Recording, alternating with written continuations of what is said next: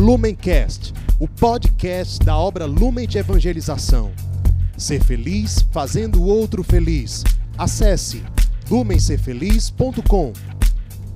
Olá, meus irmãos, sejam bem-vindos a mais um Palavra Encarnada, nossa meditação diária a partir do Evangelho. O Evangelho de hoje, terça-feira, dia 18 de maio, está em João, capítulo 17, versículos de 1 a 11. Mais uma vez nós nos reunimos em nome do Pai, do Filho e do Espírito Santo. Amém. Vinde, Espírito Santo, vinde por meio da poderosa intercessão do Imaculado Coração de Maria, vossa amadíssima esposa. Vinde, Espírito Santo, vinde por meio da poderosa intercessão do Imaculado Coração de Maria, vossa amadíssima esposa. Vinde, Espírito Santo, vinde por meio da poderosa intercessão do Imaculado Coração de Maria, vossa amadíssima esposa. Diz o Evangelho de hoje. Naquele tempo, Jesus ergueu os olhos ao céu e disse: Pai, chegou a hora. Glorifica o teu filho, para que o teu filho te glorifique a ti, e porque lhe deste poder sobre todo homem, ele dê a vida eterna a todos aqueles que lhe confiaste. Ora, a vida eterna é esta: que eles te conheçam a ti, o único Deus verdadeiro, e aquele que tu enviaste, Jesus Cristo. Eu te glorifiquei na terra e levei a termo a obra que me deste para fazer. E agora, Pai, glorifica-me junto de ti, com a glória que eu tinha junto de ti antes que o mundo existisse. Manifestarei o teu nome aos homens que tu me deste do meio do mundo. Eram teus e tu os confiaste a mim, e eles guardaram a tua palavra. Agora eles sabem que tudo quanto me deste vem de ti pois dei-lhes as palavras que tu me deste, e eles as acolheram, e reconheceram verdadeiramente que eu saí de ti, e acreditaram que tu me enviaste. Eu te rogo por eles, não te rogo pelo mundo, mas por aqueles que me deste, porque são teus. Tudo que é meu é teu, e tudo que é teu é meu, e eu sou glorificado neles. Já não estou no mundo, mas eles permanecem no mundo, enquanto eu vou para junto de ti. Meus irmãos, nós estamos diante de um trecho muito profundo do Evangelho de São João, que nós vamos meditar não somente hoje, mas também nos próximos dias, que é conhecido como a oração sacerdotal de Jesus. Qual é o contexto aqui? Jesus saiu há pouco tempo da última ceia, na Quinta-feira Santa, onde ele fez o lava-pés, instituiu a Eucaristia, instituiu o sacerdócio, instituiu o novo mandamento: amai-vos uns aos outros como eu vos amei, onde ele fez todo um discurso de despedida e agora ele vai para o Horto das Oliveiras e se coloca em oração. Aquela oração que nós sabemos pelos relatos dos evangelhos que Jesus foi consolado por um anjo, suou sangue, ele estava se preparando para ser imolado e algumas chaves de leitura para que a gente medite com esse trecho de hoje do Evangelho. Primeiro, Jesus ergue os olhos para o céu e significa que ele está em oração, em diálogo profundo com o Pai. E ele diz que chegou a sua hora e ele pede para ser glorificado. No Evangelho de São João, essa expressão ser glorificado tem um significado muito específico. Ser glorificado ou a hora da glorificação de Cristo é a hora da sua entrega na cruz. É quando ele se dá por inteiro. E é interessante que mais para o final do evangelho de hoje, Jesus diz que é glorificado nos seus discípulos. Nessa oração sacerdotal, Jesus pede ao Pai pelos seus discípulos.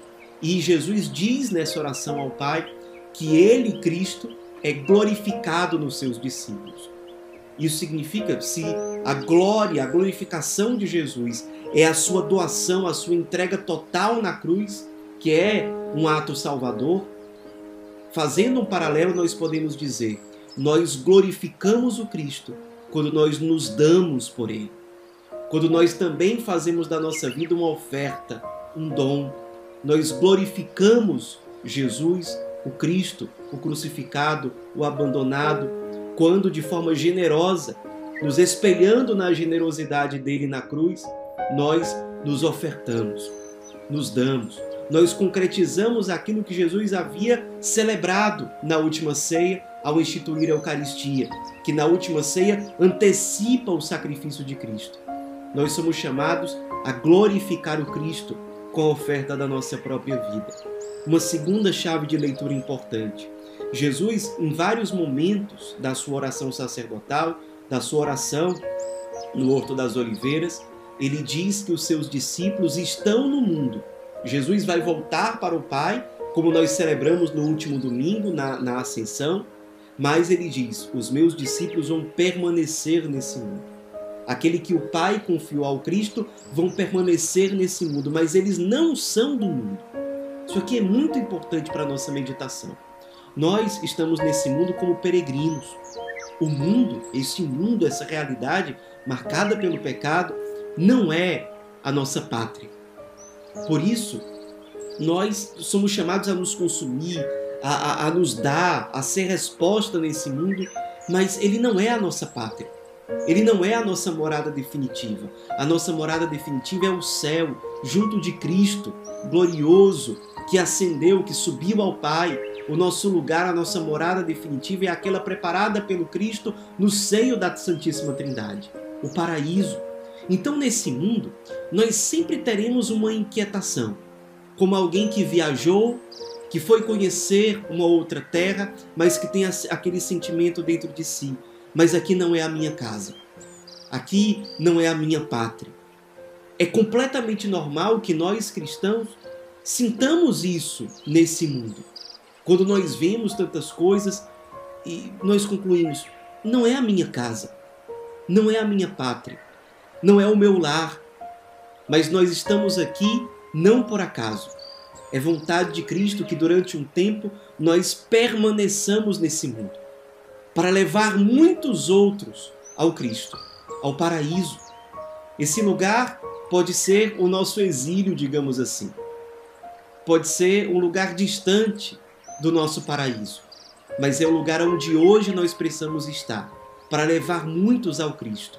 E a forma de nós vivermos essa estadia nesse mundo com sentido é exatamente ser resposta salvífica, ser resposta que leva ao Cristo crucificado, que glorifica o Pai na sua entrega e que é caminho de salvação para nós, para nós e para toda a humanidade. Façamos da nossa vida nesse mundo sentido.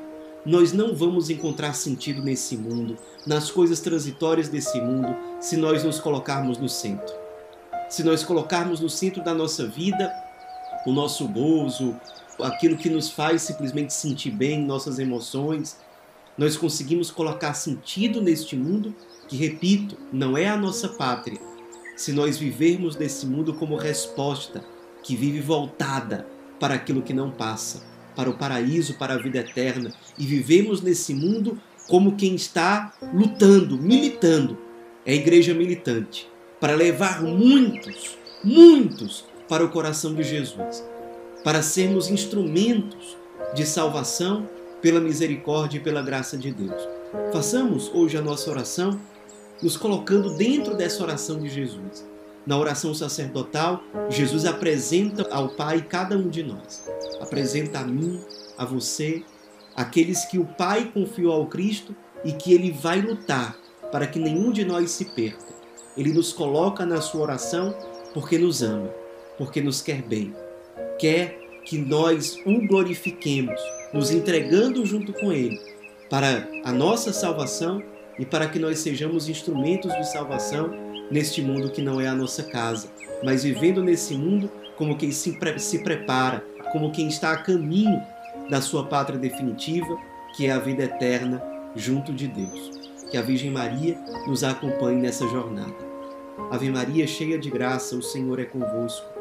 Bendita sois vós entre as mulheres, e bendito é o fruto do vosso ventre, Jesus.